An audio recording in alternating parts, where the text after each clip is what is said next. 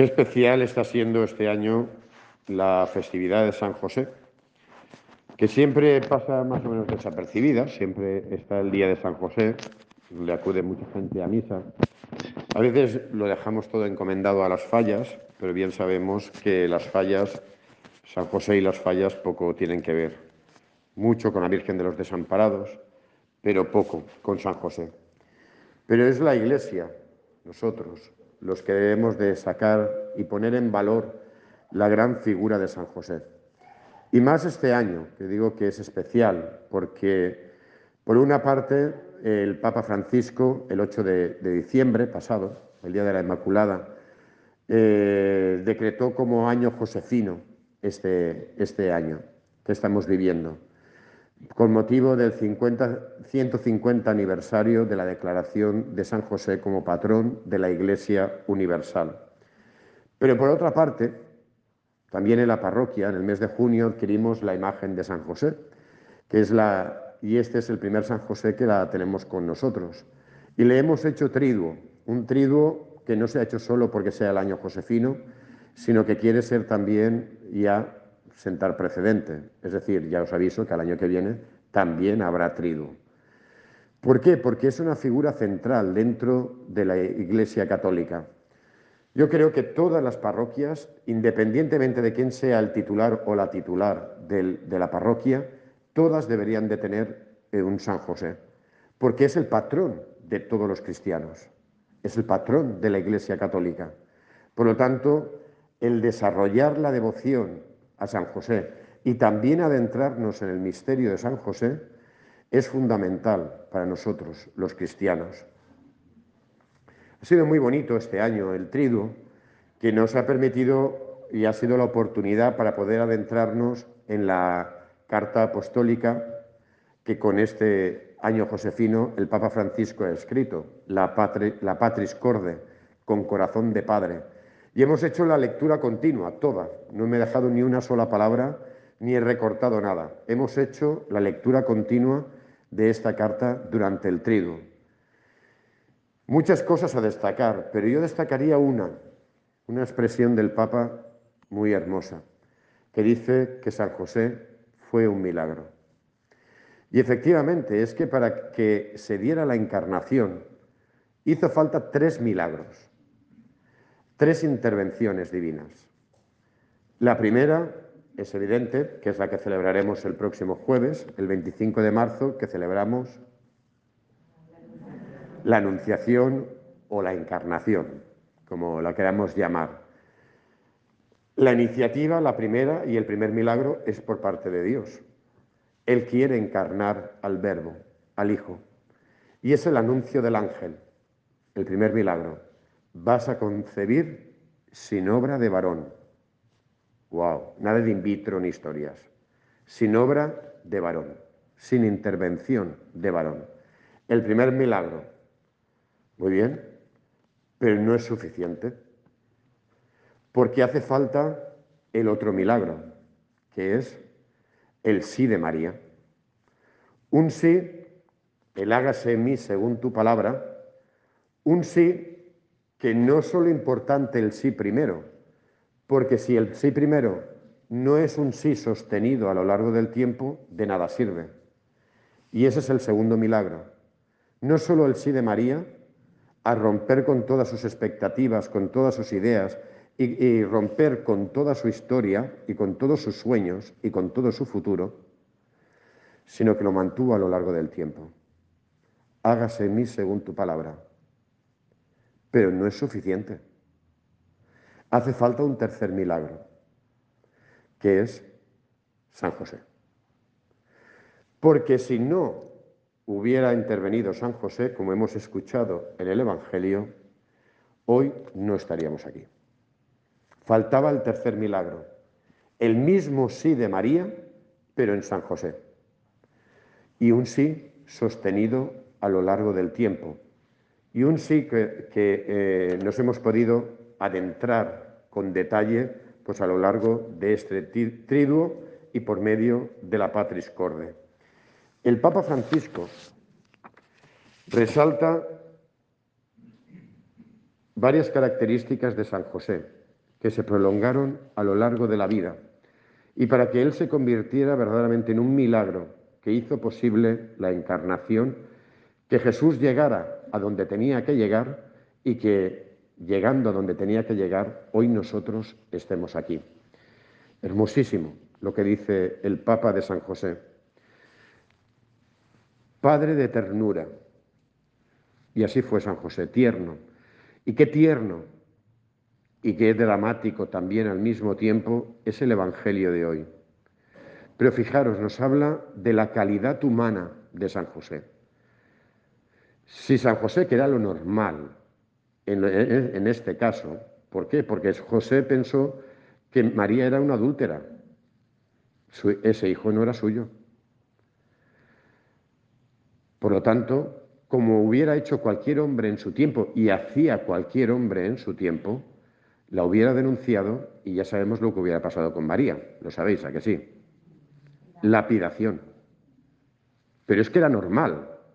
No era una excepción, era normal lapidar a las adúlteras. Pero fijaros con qué ternura describe Mateo la actitud de José. La repudió, pero en lo oculto. No quería que le hicieran daño a María. Pero esa ternura de, José es una ternura que se alarga a lo largo del tiempo, acogiendo a María y acogiendo también a Jesús, como si fuera hijo suyo. De hecho, el mismo ángel le dice, tú le vas a poner el nombre. Y si el que ponía el nombre a una cosa o a una persona, inmediatamente tomaba posesión de aquello. Por eso el Padre no la madre. El padre siempre era el que ponía el nombre. Poniendo el nombre, reconocía a ese niño como hijo propio. Entraba a formar parte y posesión de él. José, el padre de la obediencia, y tanto que obedeció, y por ejemplo, lo que hemos escuchado en el Evangelio. ¿Qué vida, qué vida la de José? A veces pensamos que es un panao, que es un pánfilo, para nada. Vaya vida la de José. Y fruto de la obediencia, y lo hemos escuchado en el Evangelio. Después del sueño, obedeció. Después del sueño, no se despertó y dijo, ay, tengo que ir al psicólogo a ver si me dan pastillas o al psiquiatra, porque lo que me ha dado esto es inconcebible y yo esto no lo entiendo, esto es una locura, esto no. No, no, no empezó a elocubrar. Porque en la tradición venía que una de las manifestaciones de Dios era por medio de los sueños y aparece en todo el Antiguo Testamento cómo Dios se manifiesta en los sueños. Y él aceptó ese sueño como algo verdadero y algo real y obedeció. Fijaros la obediencia de José, el resumen de la, de la vida de José. Se desposa con María. María queda embarazada. El hijo no es suyo. Y empieza, vaya historia, vaya rollo, vaya tal. Se le aparece el ángel, muy bien, acepto a María, no es mi plan, pero acepto a María. Aparece el edicto de César Augusto, tiene que ir a empadronarse a su pueblo, a Belén. Ala, coge a la embarazada, coge a María, súbela en un burro y llévatela 200 kilómetros al sur a Belén. No se puede esperar. Cuando llega a Belén, se pone de parto. No hay ningún lugar para él. María a punto de parir. Él, ¿qué tengo que hacer? Aquí hay un establo, aquí me meto. Esto hay que arreglarlo como sea porque el niño está por nacer. Atiende el parto. Luego te aparecen unos pastores, luego aparecen los magos de Oriente. Y cuando parece que todo está arreglado, no, otro sueño. Coge al niño, que Herodes lo quiere matar. Ala, sube al niño y a, y y a María a la mula llévatela mil kilómetros a Egipto y en Egipto búscate la vida. Porque en Egipto, en Egipto eres un asqueroso judío, eres un extranjero y búscate la vida para, que, para poder mantenerlos. Y no cayeron panes del cielo. Ahí había que currar y buscarse la vida como fuera. La encarnación es muy seria y tonterías ninguna y fantasías ninguna. La encarnación fue muy seria y se encarnó en toda la miseria del ser humano. José, arréglatelas como puedas y una vez en, Egipto, cuando pasa todo el peligro, otro sueño. José coge al niño y a María y llévatelos a Nazaret. ala, vuelve a montar otra vez. Y en esos mil kilómetros hasta Nazaret, búscate la vida para comer y para mantenerte, porque seguían sin caer panes del cielo. Llega Nazaret y la vida dura de Nazaret, porque no lo olvidemos. José y María se habían casado de penalti. Sí, sí. Esa es la realidad. Vuelvo a insistir, tonterías y fantasías ninguna. Esa es la realidad. Y en una aldea pequeña como Nazaret, estaban señalados José y María porque no habían cumplido con la ley. Y señalados tuvieron que vivir en Nazaret con su familia. Y el niño Jesús tendría que aguantar las burlas de sus compañeritos, porque había nacido de forma rara. Si eso hace 50 años pasaba aquí en España, imaginaros hace 2000 años, en una sociedad tan cerrada como la judía y en una aldea. Y con todo eso, tuvo que vivir José, aguantando y apechugando y con la boca callada, luchando y obedeciendo. Señor, si es esto lo que tú quieres, tú verás lo que, lo que es, pero hacia adelante. Y es el José de la acogida, que acogió como propio a, Jesús y a María, como, un, como una misión personal, y que toda su vida estaría alrededor de defender a María y a, Jesús, como algo propio, y en ello se le iría la existencia y todo el trabajo y todo el esfuerzo. Es un José valiente, lo hemos visto, valiente, nada de tirado para atrás, un tío como Dios manda, un padre coraje, porque eso fue lo, lo que fue José, un padre coraje, tirando y luchando contra viento y contra marea ante toda la adversidad, y vuelvo a insistir, sin caer panes del cielo, luchando porque tenía una misión. Y la misión era que María y Jesús tenían que sobrevivir y que Jesús tenía que llegar a mayor y que Jesús tenía que cumplir su misión. Y dependía de él de que eso fuera así. Valiente, hacia adelante, vehemente y echando toda la leña en el, en el, asador, toda la carne en el asador, para que eso fuera así. Y por supuesto un padre trabajador. Trabajar con las manos. El niño Jesús no iba convirtiendo las piedras en panes. Día que no trabajaba José, día que no comían. Por mucho verbo encarnado que fuera Jesús. Y ahí había que trabajar. Y cuando murió José, Jesús, con sus manitas, se puso a trabajar. Y Jesús, con sus manitas, era el que tenía que mantener a María. Y eso es la encarnación. Fuera fantasías y fuera tonterías.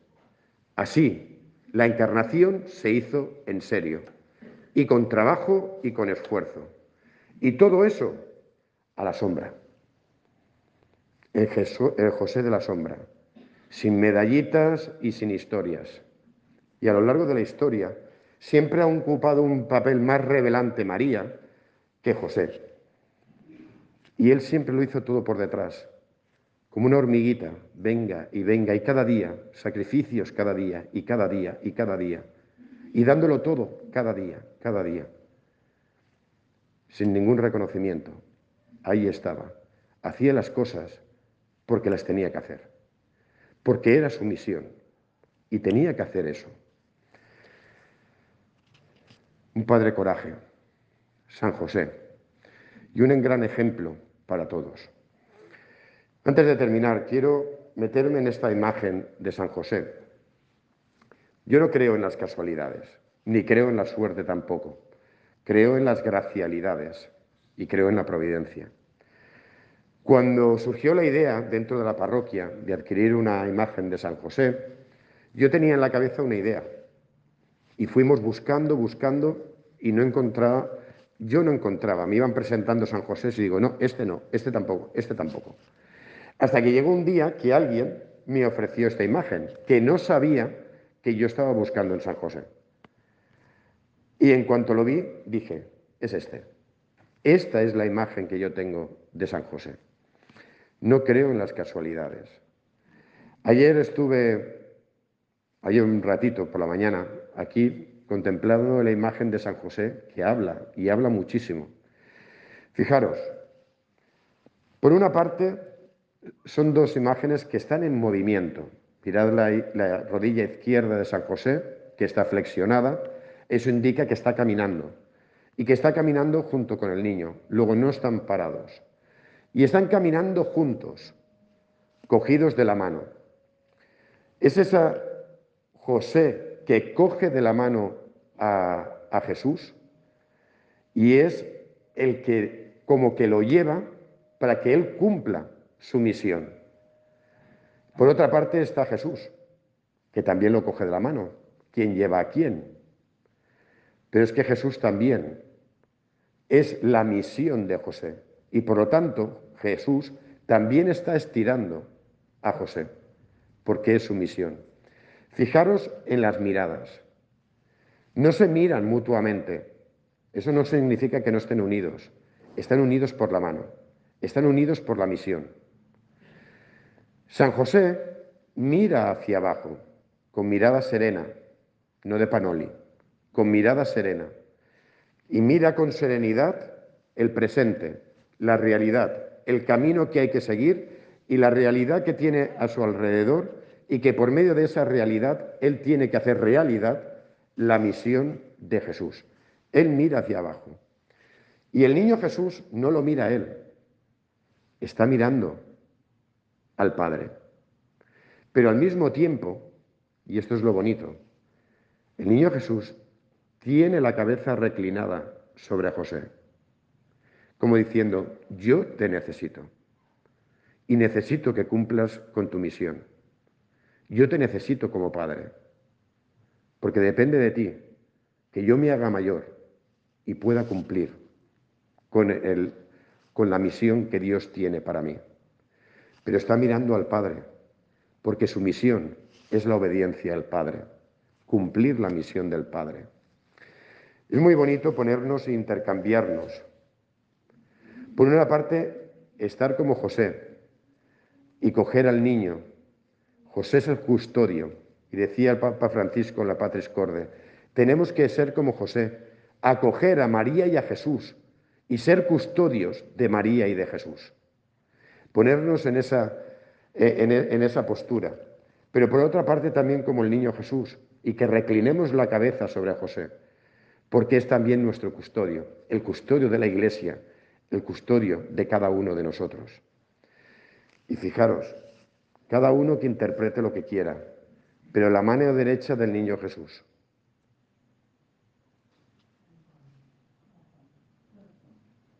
Cada uno que lo interprete como quiera. Yo como lo interpreto. El niño que le dice, le dice a José, tú estás aquí. Y eso nos lo puede decir a nosotros. Tú estás aquí.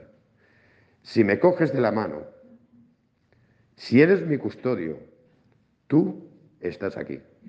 Y tú te adentrarás en el, corazón, te adentrarás en el sagrado corazón de Jesús. Si te conviertes también como José, en custodio de María y custodio mío. Ay, me emociono y todo. Ayer fueron dos horas muy intensas aquí solo, con él. Pues bien, y acabo con, una, con lo mismo que he empezado. José como un milagro. Es que José no es diferente a nosotros. Es que eso es lo que tenemos que romper. Ningún santo es diferente a nosotros. Lo que nos diferencia son las actitudes, pero no la esencia.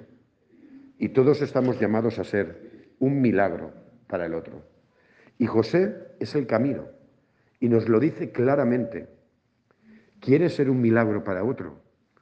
Muy bien. Sé tierno. Sé obediente. Sé acogedor. Sé valiente. Sé trabajador. Y todo eso en la sombra. Y serás un milagro a los demás.